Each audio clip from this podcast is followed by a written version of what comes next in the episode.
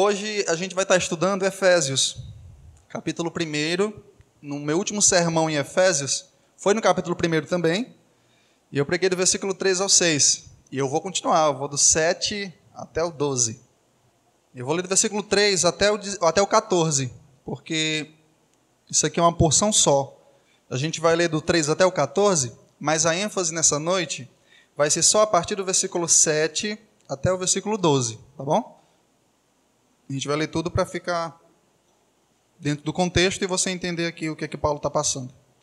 Então vamos iniciar no versículo 3. Diz assim: Bendito Deus e Pai de nosso Senhor Jesus Cristo, que nos tem abençoado com toda sorte de bênção espiritual nas regiões celestiais em Cristo, assim como nos escolheu nele, antes da fundação do mundo, para sermos santos e irrepreensíveis perante ele, e em amor nos predestinou para ele para a adoção de filhos, por meio de Jesus Cristo, segundo o beneplácito da Sua vontade, para louvor da glória da Sua graça, que Ele nos concedeu gratuitamente no amado, no qual temos a redenção, pelo Seu sangue, a remissão dos pecados, segundo a riqueza da Sua graça, que Deus derramou abundantemente sobre nós, em toda a sabedoria e prudência, desvendando-nos o mistério da Sua vontade segundo o seu beneplácito que propusera em Cristo, de fazer convergir nele, na dispensação da plenitude dos tempos,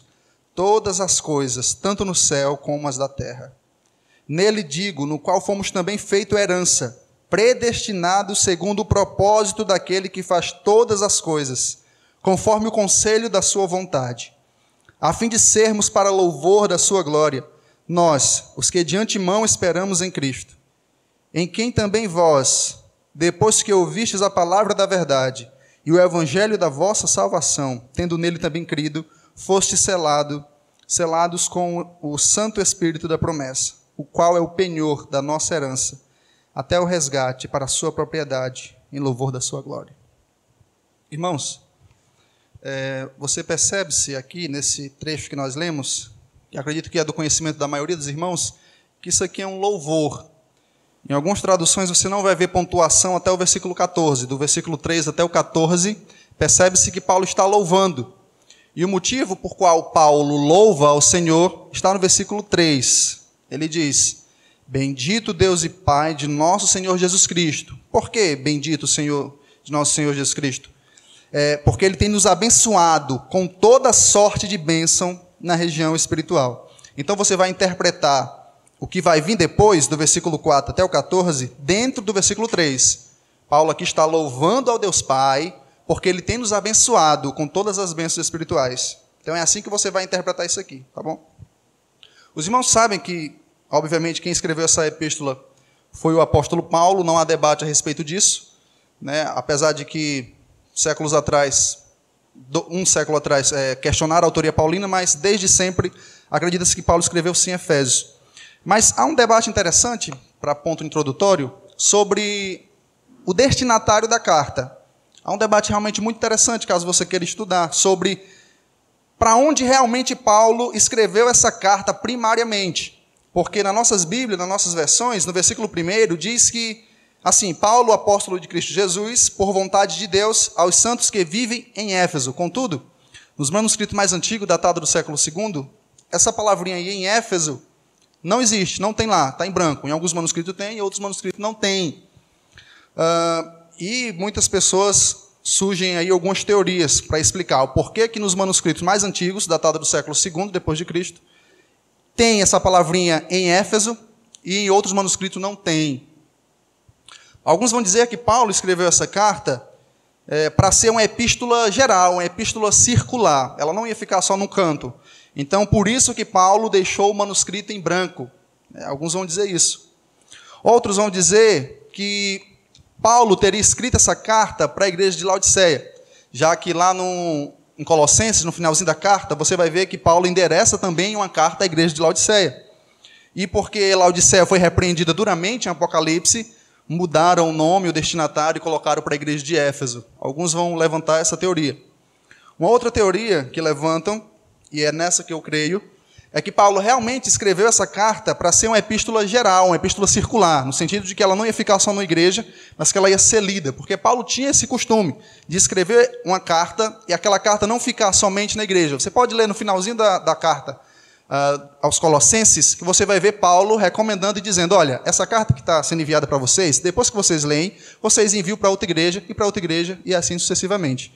Então eu acredito realmente que Paulo escreveu essa epístola para ser uma epístola circular escreveu primeiramente para a igreja de Éfeso, como ela ia circular, ela chegava lá na igreja, um exemplo, ela chegava na igreja de Colossos com o nome aos irmãos em Éfeso, né? Como ela ia circular, algumas pessoas podem ter é, copiado essa carta e deixado em branco, para não chegar com o nome da igreja anterior na próxima congregação. Essa é a teoria mais aceita por quem estuda a epístola aos Efésios. Essa carta foi escrita por Paulo na sua primeira prisão em Roma, aquela prisão domiciliar que você já conhece muito bem.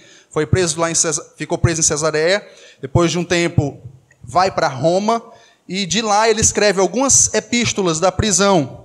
E uma das epístolas é a carta aos Efésios.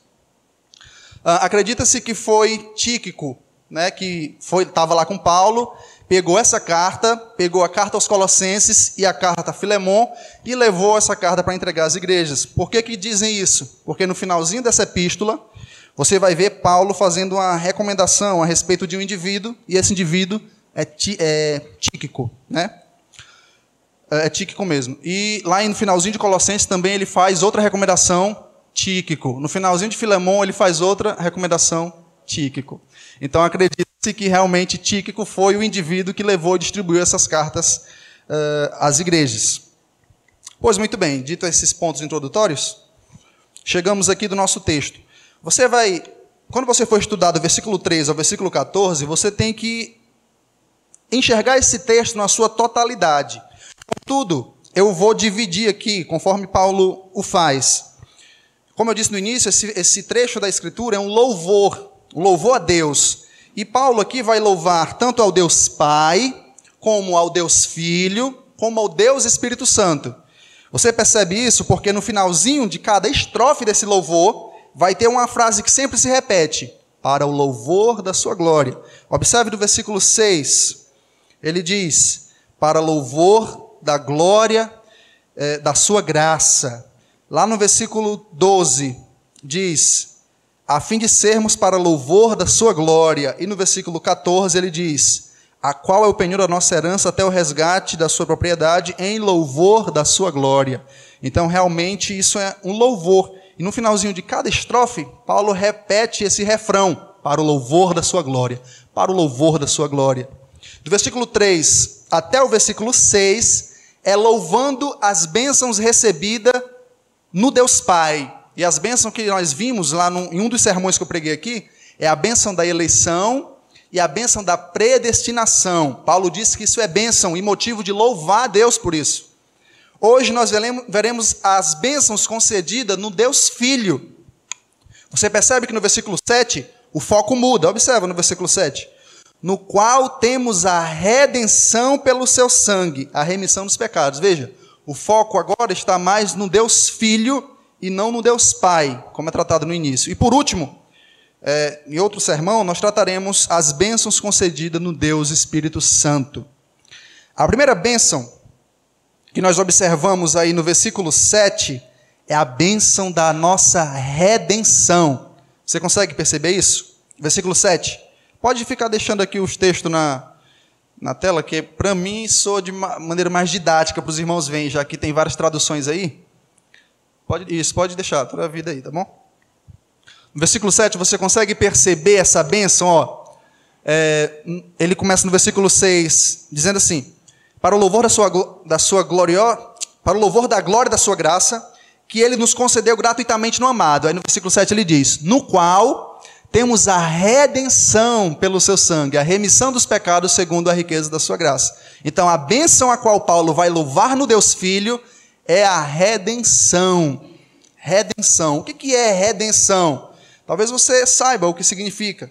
A palavra redenção significa, a palavra remir, né, de onde vem redenção ou vice-versa, significa remir, significa libertar algo mediante o pagamento de um preço. Era muito utilizado no contexto do Império Romano, quando um, um senhor ia comprar um escravo, ele estava remindo aquele escravo, ou seja, pagando a dívida daquele escravo, caso ele fosse livre, né? É, é, é, a mesma palavra que Paulo utiliza no versículo 7, quando ele fala de redenção. É a ideia de um senhor pagando um preço por alguém ou por algo. E quando se fala de redenção, nós não podemos deixar de pensar no nosso redentor, Cristo morrendo naquela cruz. Você sabe, está cansado de saber e já leu em todas as Escrituras como nós estávamos perdidos, como nós estávamos mortos. Paulo vai dizer no, no capítulo 2 que nós éramos por natureza, ou seja, nascemos filhos da ira, não merecíamos nada senão a condenação de Deus. É claro que hoje em dia, se você disser para um indivíduo que ele é pecador, que ele é mau, que ele é depravado, é perigoso você se meter em problemas. Porque o mundo hoje dá novos rótulos para o pecado. Né? Alguma coisa que é errado, que é pecado, que vem a palavra de Deus, ele dá um novo rótulo, ele exalta a liberdade. Não, isso é, isso é a nossa opinião, é o nosso pensamento, como se isso fosse alguma chave para podermos pecar em paz. Contudo, o, o ciclo do texto vem seguindo. Nós estávamos perdidos, condenados ao fracasso, à perdição eterna. O Deus Pai, lá na eternidade, escolhe alguns para a salvação e deixa outros para a condenação. E no Deus Filho é onde ele vai pagar esse preço.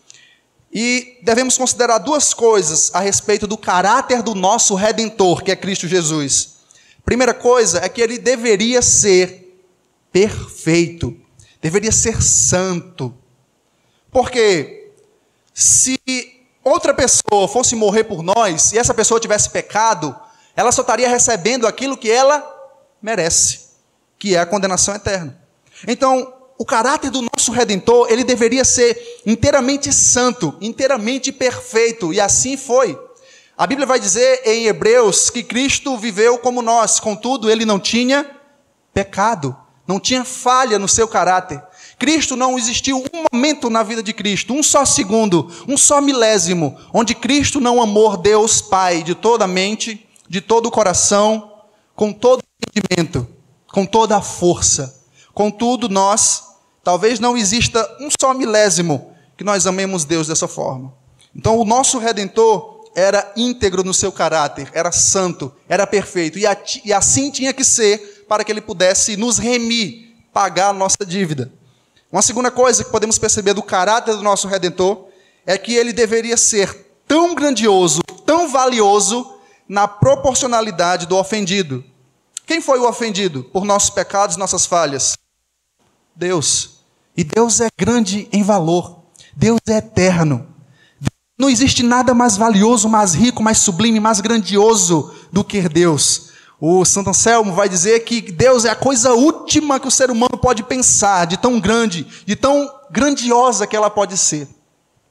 Então, o Salvador, o Redentor, ele tinha que ser, além de santo, além de perfeito, para poder substituir-nos naquela cruz, ele tinha que ser extremamente valioso e grandioso, porque o castigo que nós iríamos receber era na proporcionalidade do ofendido. Deus, por ser eterno e grandioso, o nosso castigo deveria também ser eterno. E só existe uma pessoa do tamanho de Deus. Quem? Ele mesmo, o Deus Filho. E é assim que acontece. Ele, na sua misericórdia, na sua graça, se faz homem, habita entre nós, vive uma vida perfeita e vai para aquela cruz. E nós podemos perceber no nosso texto o resultado da nossa redenção. Primeiro, nós vimos o caráter do redentor, de maneira bem simples. Agora vemos o resultado da nossa redenção. Veja no versículo 7. Primeiro, no qual temos a redenção pelo seu sangue, pelo seu sacrifício. Isso aqui basicamente é um resumo do Evangelho. Parece que Paulo espreme o Evangelho no versículo 7. Ele fala do nosso redentor, fala do resultado é, da, que o, que o Redentor causou, que é, que é a remissão dos pecados, e fala o motivo por qual ele fez isso. E é no finalzinho do versículo 7. Por causa da riqueza da sua graça. O sacrifício do Redentor, nós devemos considerar mais ou menos duas coisas. Primeiro, o sofrimento de Cristo naquela cruz vai muito mais além do que a sua dor física. Você já assistiu aqueles filmes da Paixão de Cristo? E você observa Cristo todo ensanguentado, Cristo todo cuspido, todo martelado, todo espremido, todo esmagado naquela cruz. E você olha para os outros dois ladrões e eles estão ali suaves.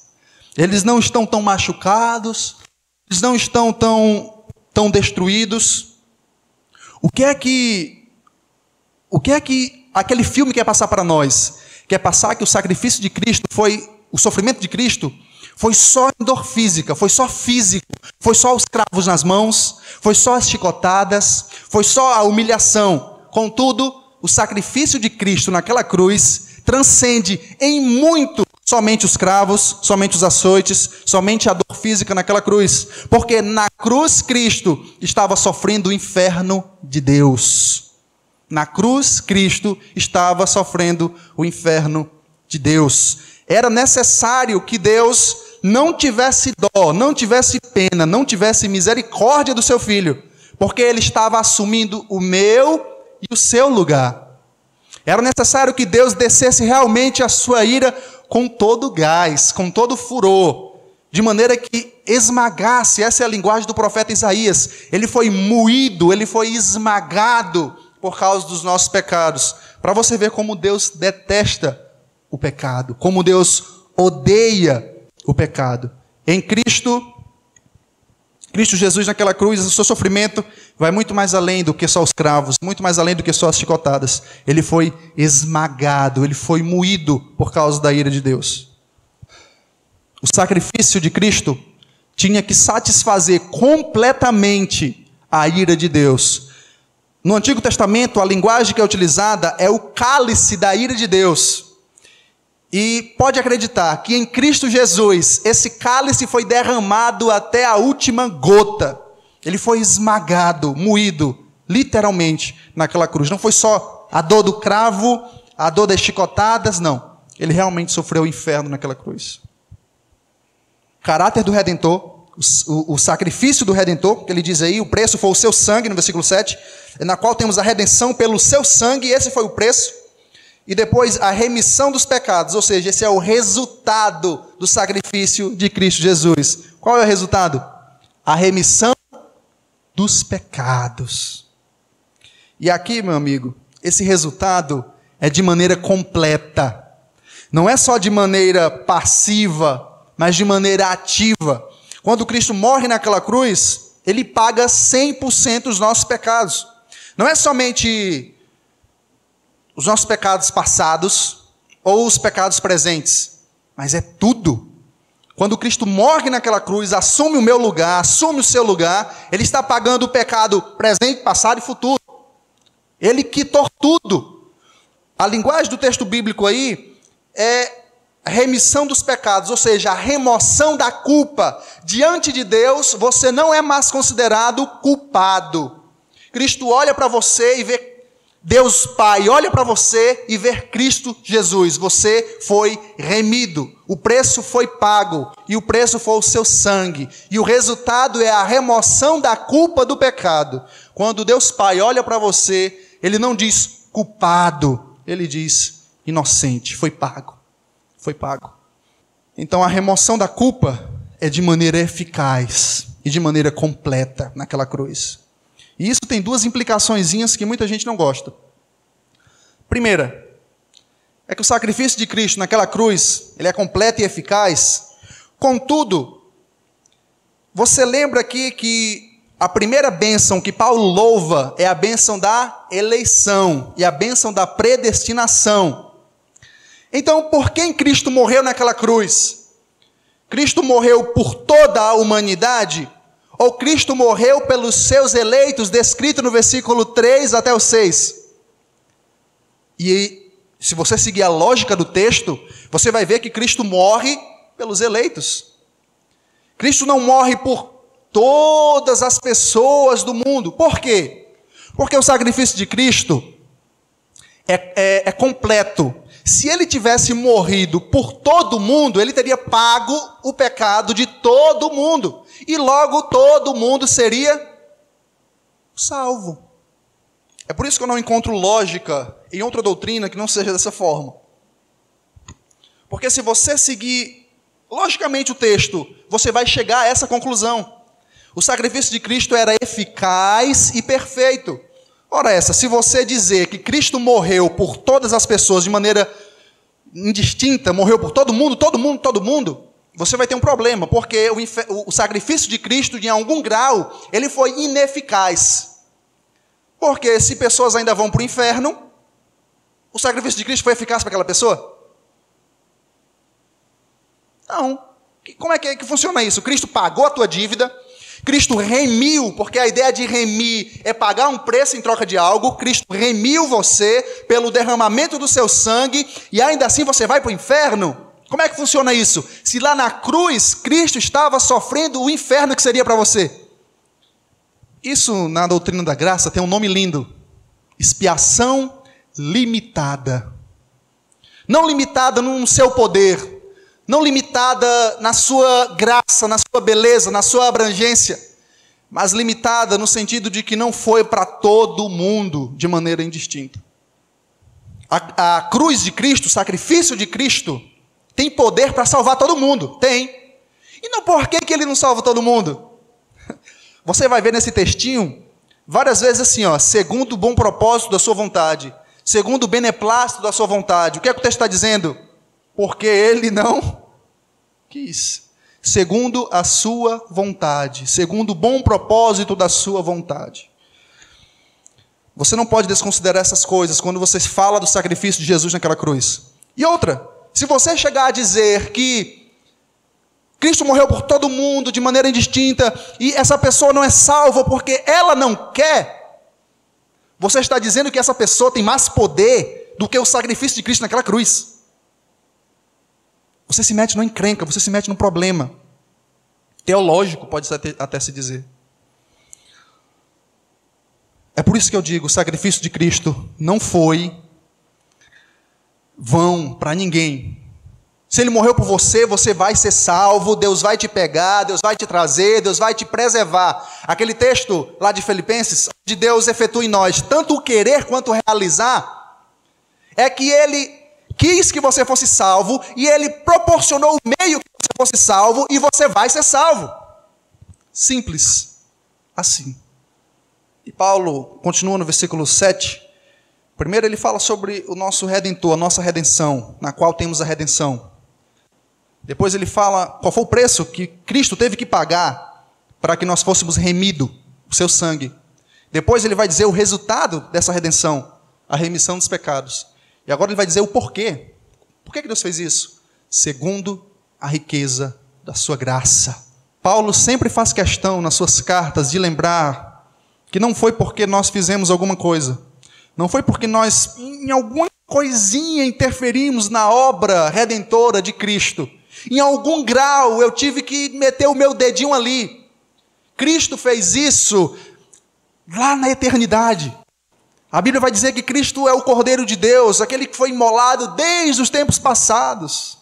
Foi na eternidade, você nem existia ainda, que, que Deus decidiu lhe salvar. Você não tem participação nenhuma, eu já peguei aqui na eleição, que isso humilha o homem, porque o homem sempre quer ser autônomo, o homem quer ser o centro. Depois do século XVI para cá, meu amigo, do século XVII, com o iluminismo, com a ascensão do antropocentrismo no século XVIII, tudo é o homem, tudo é o homem, tudo é o homem. Contudo, a Bíblia, essa doutrina vem para dizer: tudo é Cristo. E o motivo por qual nós recebemos essa bênção é por causa da sua graça. É, tem aquelas pessoas que oram dizendo assim, algum, em alguns círculos evangélicos: Deus, me dá o que eu mereço. Eu mereço, Senhor, isso, eu mereço aquilo. Irmão, se Deus lhe der o que você merece, você está condenado. Você merece a ira. Nós merecemos a ira de Deus. O castigo é eterno. E o versículo continua. Versículo 7, já lemos o versículo 8. Deus derramou abundantemente sobre nós, em toda sabedoria e prudência. O que, que Deus derramou? A sua graça, como ele vem descrevendo no versículo 7. Agora aqui, as traduções, elas não entram num consenso.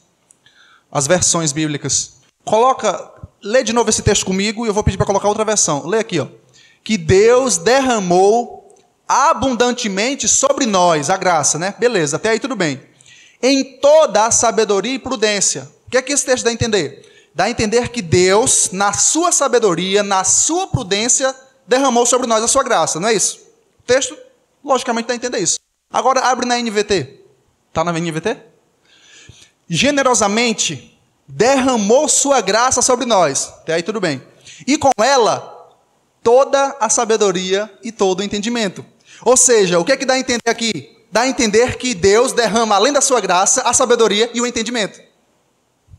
Eu não, não sei grego.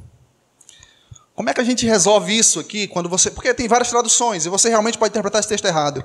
Eu prefiro crer na versão da RA. Eu creio, pode colocar na RA de novo. Eu creio que é Deus, na sua sabedoria, na sua prudência, derramando sobre nós a sua graça de maneira abundante. Por que, é que eu penso assim? Porque o texto, desde o versículo 3 até o 6, o foco quem é? O Deus Pai. Aonde? Lá na eternidade em toda a sua sabedoria, lá na eternidade, antes do início de todas as coisas, Deus, na sua sabedoria, planejou todas as coisas e quis, com toda a sabedoria e com toda a prudência, derramar sobre nós a sua maravilhosa graça. Eu penso exatamente dessa forma. Então, essa sabedoria refere-se, creio eu, a Deus e não a nós. Apesar de que é verdade que Deus derrama em nós sabedoria e prudência também.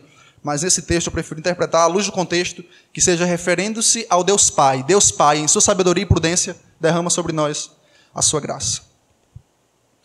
E aqui nós nós vimos a primeira bênção, que é a bênção da redenção. Cristo morrendo naquela cruz, remindo os nossos, nos remindo, né? pagando o preço de sangue para nos salvar.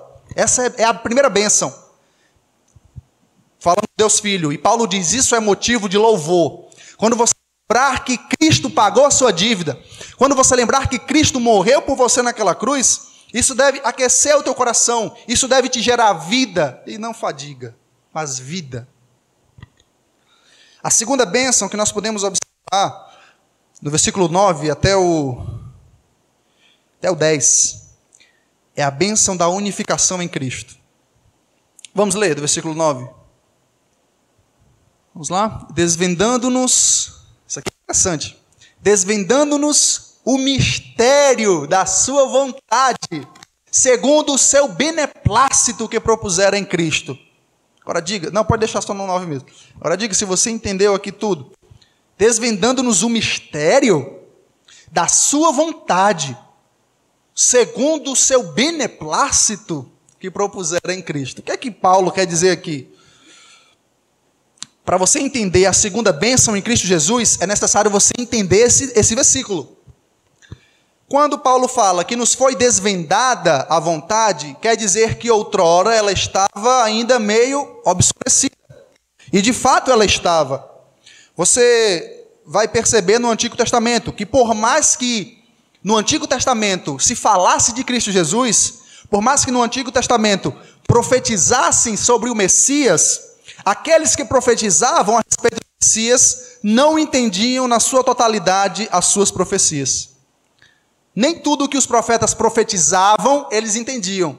Você pode observar isso lá em Daniel. Eu quero ler esse texto só para mostrar. Não fala especificamente do Messias, mas eu quero mostrar para você que nem tudo que os profetas profetizavam, ou nem toda a revelação que eles recebiam, eles entendiam. Olha lá em Daniel, no capítulo 12, no versículo 7 e 8. Realmente a vontade de Deus lá atrás, referente a Cristo, em algum grau ela estava ainda turva.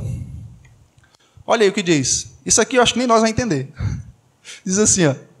Ouvi o homem, é, o homem vestido de linho, que estava sobre as águas do rio, quando levantou a mão direita e a esquerda do céu e jurou, por aquele que vive eternamente, que isso seria depois de um tempo dois tempos e metade de um tempo, e quando se acabar a destruição do poder do povo santo, estas coisas todas se cumprirão.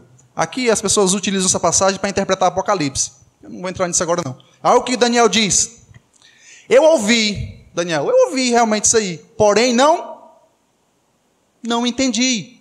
Então eu disse: Meu Senhor, qual será o fim destas coisas? E Deus vai dizer: não, não é, você não vai saber nada agora. É o que Deus vai dizer. Pode botar para o nosso texto. Então, algumas coisas reveladas no Antigo Testamento, aos profetas do Antigo Testamento, nem os profetas do Antigo Testamento entendiam 100%. Algumas coisas, isso é um exemplo claro.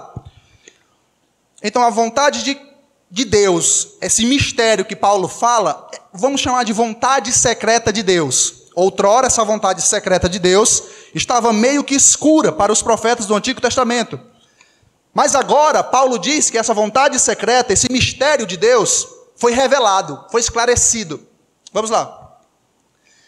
Paulo diz: olha, desvendando-nos o mistério da sua vontade.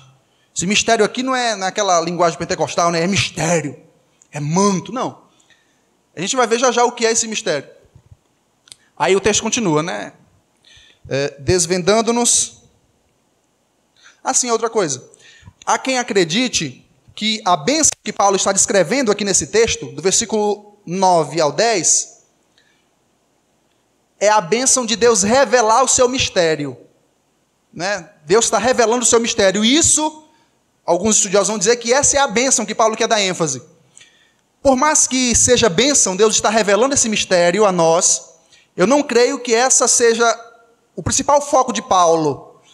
O principal foco de Paulo, creio que seja no que Deus revela, não no ato de revelar.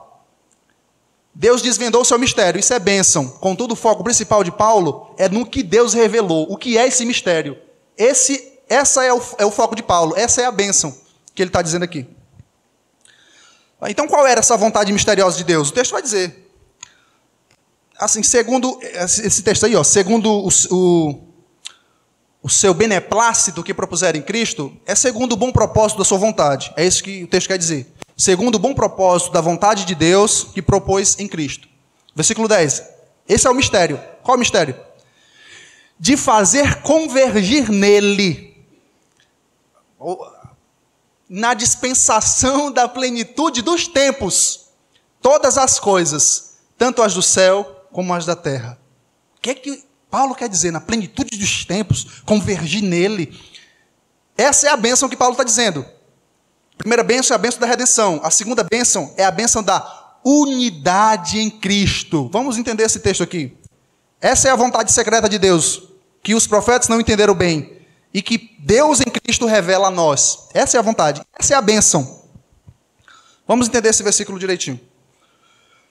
A palavra convergir, essa palavrinha aí, no original, é uma frase assim: ela significa colocar sob a autoridade de um cabeça. Essa palavra convergir foi traduzida como convergir, mas lá está escrito basicamente assim: colocar algo sobre a autoridade de um cabeça. E essa palavrinha, essa frase aí, dispensação da plenitude dos tempos, significa no momento oportuno que Deus decretou, no momento certo. Então ficaria mais ou menos assim, ó. No tempo que Deus já determinou, o versículo ficaria mais ou menos assim, de maneira fácil.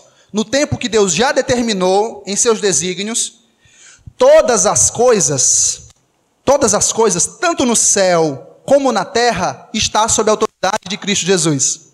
É isso que o versículo quer dizer.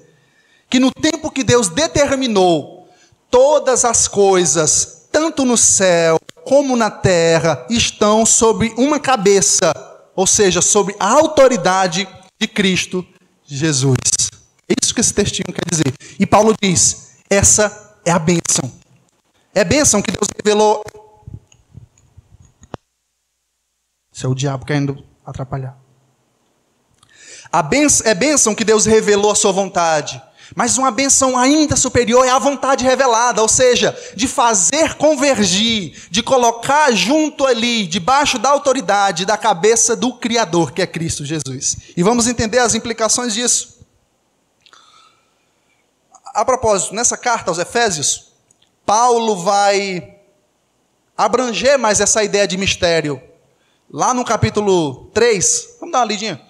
Ele vai dizer que, além de convergir em Cristo todas as coisas, em Cristo também foi incluído os gentios. Vamos ler. Efésios capítulo 3. A partir do versículo 3. Olha aí. Pois, lê, lê com atenção. Pois segundo uma revelação me foi dada a conhecer o mistério, isso é manto, conforme escrevi há pouco resumido. Ele está falando desse, desse, desse versículo aqui que nós lemos. Ele escreveu há pouco tempo, resumidamente. Continua. Pelo que, quando ledes, podeis compreender o meu discernimento do mistério de Cristo. Continua. O qual, em outras gerações, não foi dado a conhecer aos filhos dos homens, como agora foi revelado aos seus santos apóstolos e profetas no Espírito. Ou seja, outrora, por mais que foi revelado em algum grau, mas não estava 100% claro. Foi revelado 100% com os apóstolos e profetas na nova aliança. Continua. A saber que os gentios, esse é o mistério, a saber que os gentios são co-herdeiros, membros do mesmo corpo, co-participantes da promessa em Cristo Jesus por meio do Evangelho. Pronto. Lembra? Em Cristo, todas as coisas convergem. Todas as coisas estão sob a autoridade, sob a tutela, sob o poder, inclusive a escolha de pessoas que não eram judeus. Isso tem dois aspectos. Saber que todas as coisas. Não, no versículo 6 não, bota lá no versículo 10. 1, 10. 1, 10. Voltar para o nosso texto. Isso tem duas implicações. O fato de sabermos que sob a cabeça de Cristo, sob a autoridade de Cristo, está todas as coisas. Primeiro, isso tem um aspecto presente. Ou seja, agora, já nesse momento, todas as Cristo manda e governa todas as coisas. Cristo está acima de tudo. É interessante quando nós lemos lá em, em Isaías que diz que o rei não está mais no trono. Mas quando Isaías olha para o céu, o que é que ele vê lá? Ele vê um trono, ele vê Deus sentado nele. Pode ser utilizada a mesma figura aqui. Por mais que as coisas estejam fora do lugar, que a gente esteja vendo tudo bagunçado, atualmente Cristo já reina. Cristo já é o nosso Senhor. Nós já estamos debaixo da autoridade de Cristo. Isso é o aspecto presente. De tal maneira que tudo aquilo que é visto fora de Cristo Jesus não tem sentido nenhum. A vida de um indivíduo que não está em Cristo Jesus não tem sentido. Por que, que não tem sentido? Porque Paulo diz que a vontade do Deus Pai é que em Cristo Jesus todas as coisas estejam debaixo da sua autoridade. Isso é tão, tão poderoso de uma maneira que fora de Cristo, fora da tutela de Cristo, a vida de ninguém tem sentido. Porque ela foi feita para ter propósito somente em Jesus. É por isso que você vai ver pessoas procurando a sua satisfação em bebidas, em, em empregos, em dinheiro, em realizações pessoais. Contudo, Paulo diz: olha, a bênção maior, a tua vida só tem sentido e um verdadeiro significado quando ela é convergida com Cristo, quando ela está em Cristo. Fora de Cristo, não tem sentido. Quando a criação é vista fora de Cristo, ela não tem sentido, ela é adorada. É por isso que você vai ver índios adorando o sol, adorando a lua, adorando animais. Fora de Cristo. Quando o seu filho é amado fora de Cristo, quando o seu emprego é amado fora de Cristo, isso é perigoso. Porque isso é um aspecto idólatra. É por isso que tem pessoas que idolatram objetos, idolatram coisas. Porque as coisas que existem só são o que são, só têm significado real quando estão convergidas em Cristo Jesus. Isso é um aspecto presente. Ela tem um aspecto futuro. Por mais que as coisas estejam sob a autoridade de Cristo já no momento presente, você consegue perceber que as coisas estão tortas. Você vê nação contra nação guerreando, você vê projetos de abortos sendo aprovados, você vê o mundo de cabeça para baixo. Você vê tudo fora do lugar. E isso tem um aspecto futuro. No futuro, Cristo restaurará todas essas coisas. No futuro não existirá mais pecado, não existirá mais morte, tanto as coisas do céu quanto as da terra, ou seja, a criação, ela vai estar sob a autoridade de Cristo, no sentido de que será restaurada completamente restaurada. Não vai existir mais aborto, não vai existir mais guerra.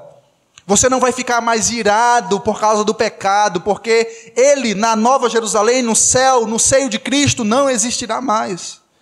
Em Cristo, todas as coisas serão restauradas. Isso é ou não é uma benção maravilhosa? É um culto de bênção. A primeira bênção é a redenção em Cristo Jesus. A tua salvação, a tua eleição, a tua adoção. E custou um alto preço. A segunda bênção é que em Cristo todas as coisas se encontram e ficam no seu devido lugar. Essa é a segunda bênção. A unidade em Cristo Jesus. Quando o ser humano é visto fora de Cristo, ele perde o seu valor. É por isso que você vai ver muita gente preferindo um cachorro do que um ser humano. Por quê? Porque está vendo o ser humano fora de Cristo. O ser humano fora de Cristo perde seu valor. Tem mais comoção por você matar um cachorro do que você matar um ser humano. Tem mais comoção em um animal sendo morto do que uma criança no ventre de um indivíduo sendo morto. Você percebe que as coisas estão fora do lugar, mas Paulo diz: a benção é, em Cristo, todas as coisas encontrarão o seu devido lugar.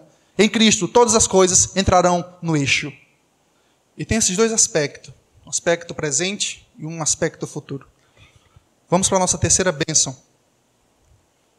Eu irei encerrar com, duas, com três aplicações, apesar de que eu já apliquei aqui o texto. Eu vou fazer duas aplicações formais. Nossa terceira bênção é que em Cristo nós fomos feito herança de Deus. Vamos ler. Versículo. Você entendeu aí, né? As duas bênçãos. A bênção da redenção, que é descrita do versículo 7 até o versículo 8, e a bênção da unidade em Cristo, que é descrita do versículo 9 até o versículo 10. E agora é a terceira bênção, a bênção de que em Cristo nós somos feito herança. Versículo 11 até o 12. Nele, nele quem? Em Cristo. Digo, no qual fomos também feitos herança predestinados. Paulo gosta de, dessa palavrinha, né? Paulo é espírito calvinista 100%.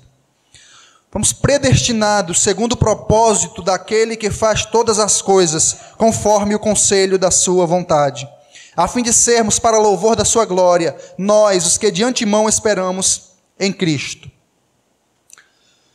Algumas pessoas interpretam esse textinho que nós lemos, versículo 11. Diz assim: Nele digo, no qual fomos também feito herança. Alguns vão dizer o seguinte: esse texto, apesar de que não está errado, mas eu não, não, eu não, eu não vejo dessa forma, e eu vou dizer por que já já. Algumas pessoas interpretam esse texto assim: em Cristo nós somos herdeiros. Com Cristo tu vai reinar, isso é verdade. Com Cristo tu vai desfrutar de todas as coisas restauradas, isso é verdade. É verdade, é uma alternativa para se interpretar esse texto. Contudo, eu não penso assim. Eu penso que o autor está dizendo o seguinte: que em Cristo, nós, a igreja, fomos feito herança, ou seja, nós somos a herança de, de Cristo, nós somos dele. É assim que eu penso. Por quê que eu penso dessa forma? Apesar de que a, a primeira interpretação não está errada. Por que, que eu penso assim? Eu penso que isso se harmoniza mais com o contexto de redenção. O que, é que significa redenção? O que, é que significa remir? Pagar um preço para que aquilo seja meu. Isso que é redenção. Então, esse versículo, dentro de um contexto maior, se harmoniza melhor, interpretando ele como dizendo que nós somos herança. Nós somos herança. Outro motivo por qual eu penso dessa forma. Lá em Isaías 53, eu quero que leia. Isaías 53, no versículo 11 e 12. Parece que é exatamente disso que o autor está falando. Está dizendo que nós somos herança de Cristo. Olha o que diz. Isaías capítulo 53, versículo 11 e 12. Vamos lá. Ele verá o fruto do penoso trabalho da sua alma e ficará satisfeito. Aqui está o contexto você sabe muito bem, do servo sofredor. Ficará satisfeito. O meu servo, o justo, como o seu conhecimento, justificará muitos, porque as iniquidades deles levará sobre si. Continua. Por isso, eu lhe darei muitos como a sua parte. E com os poderosos repartirá ele o despojo, porquanto ele derramou a sua alma na morte. Foi contado com os seus transgressores, contudo levou sobre si o pecado de muitos e pelos transgressores intercedeu. É por isso que eu penso dessa forma. Esse texto, parece que é disso que o que Isaías está falando. Pode voltar para o nosso texto. Por isso que eu interpreto esse texto dizendo que nós somos herança de Cristo Jesus. e não o oposto. Apesar de que o oposto também é verdade. Paulo conclui aí, e essa é a nossa bênção. Nós somos de Cristo, nós pertencemos a alguém, nós temos um dono. Isso tem várias implicações. Primeiro é que nós não dependemos de sorte nenhuma, porque temos alguém cuidando de nós. Nós não somos jogados ao acaso. Nós não precisamos consultar, contar com a sorte, porque nós somos herança de Cristo, nós temos um dono, nós temos alguém por nós. Essa é a terceira bênção. E Paulo conclui no versículo 12, com aquele refrão do louvor. Lembra que isso é um louvor. E esse trecho exalta as bênçãos concedidas no Deus Filho. E ele encerra esse, essa estrofe sobre o Deus Filho da seguinte forma: a fim de sermos para louvor, a fim de sermos para louvor da sua glória. Tá vendo? Nós sermos para louvor da sua glória nós, os que de antemão esperamos em Cristo, ou nós, os que de antemão temos esperança em Cristo Jesus. Paulo encerra esse louvor com essa estrofe. Eu quero fazer aqui três aplicações para encerrar. A, primeira é que o sacrifício de Cristo é eficaz e completo, como eu já falei no início, de tal maneira, de tal maneira, que nenhuma gota de seu sangue é desperdiçada nenhuma gota do sangue de Cristo é desperdiçada. Cristo não morreu por ninguém que está no inferno. E saber disso, saber que Cristo morreu por nós, saber que Cristo pagou a nossa dívida, isso deve nos fazer é, levar-nos uma vida, uma vida sossegada, uma vida de apatia espiritual? Não. Porque lá na primeira estrofe do, do louvor, Paulo vai dizer que Cristo nos salvou para que nós andássemos, Cristo nos elegeu para que nós andássemos nas boas obras. Então isso é maravilhoso. Alguém pode estar se perguntando, então como é que a gente interpreta aqueles versículos que falam que Cristo morreu por todos? Você vai ver na Bíblia que nem sempre todos quer dizer todos. Tá bom? Eu poderia entrar nessa questão, mas eu não vou entrar agora porque vai demorar bastante tempo. Mas caso você tenha interesse, me procure ou procure os meninos, que eles lhe darão explicações talvez bem melhores que as minhas. A segunda, a segunda aplicação é que nós somos herança de Cristo. Isso significa que temos um dono amoroso e pessoal. Como eu já falei no início, nós não dependemos da sorte, do acaso. Nós não precisamos depositar a nossa esperança no homem.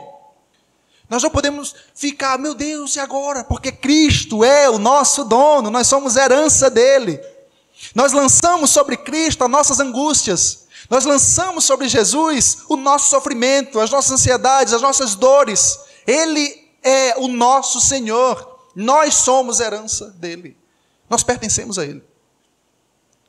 Terceira aplicação. E essa eu acho que é uma das bênçãos mais importantes que Paulo fala nesse, nesse louvor as coisas só têm significado real quando são vistas em Cristo.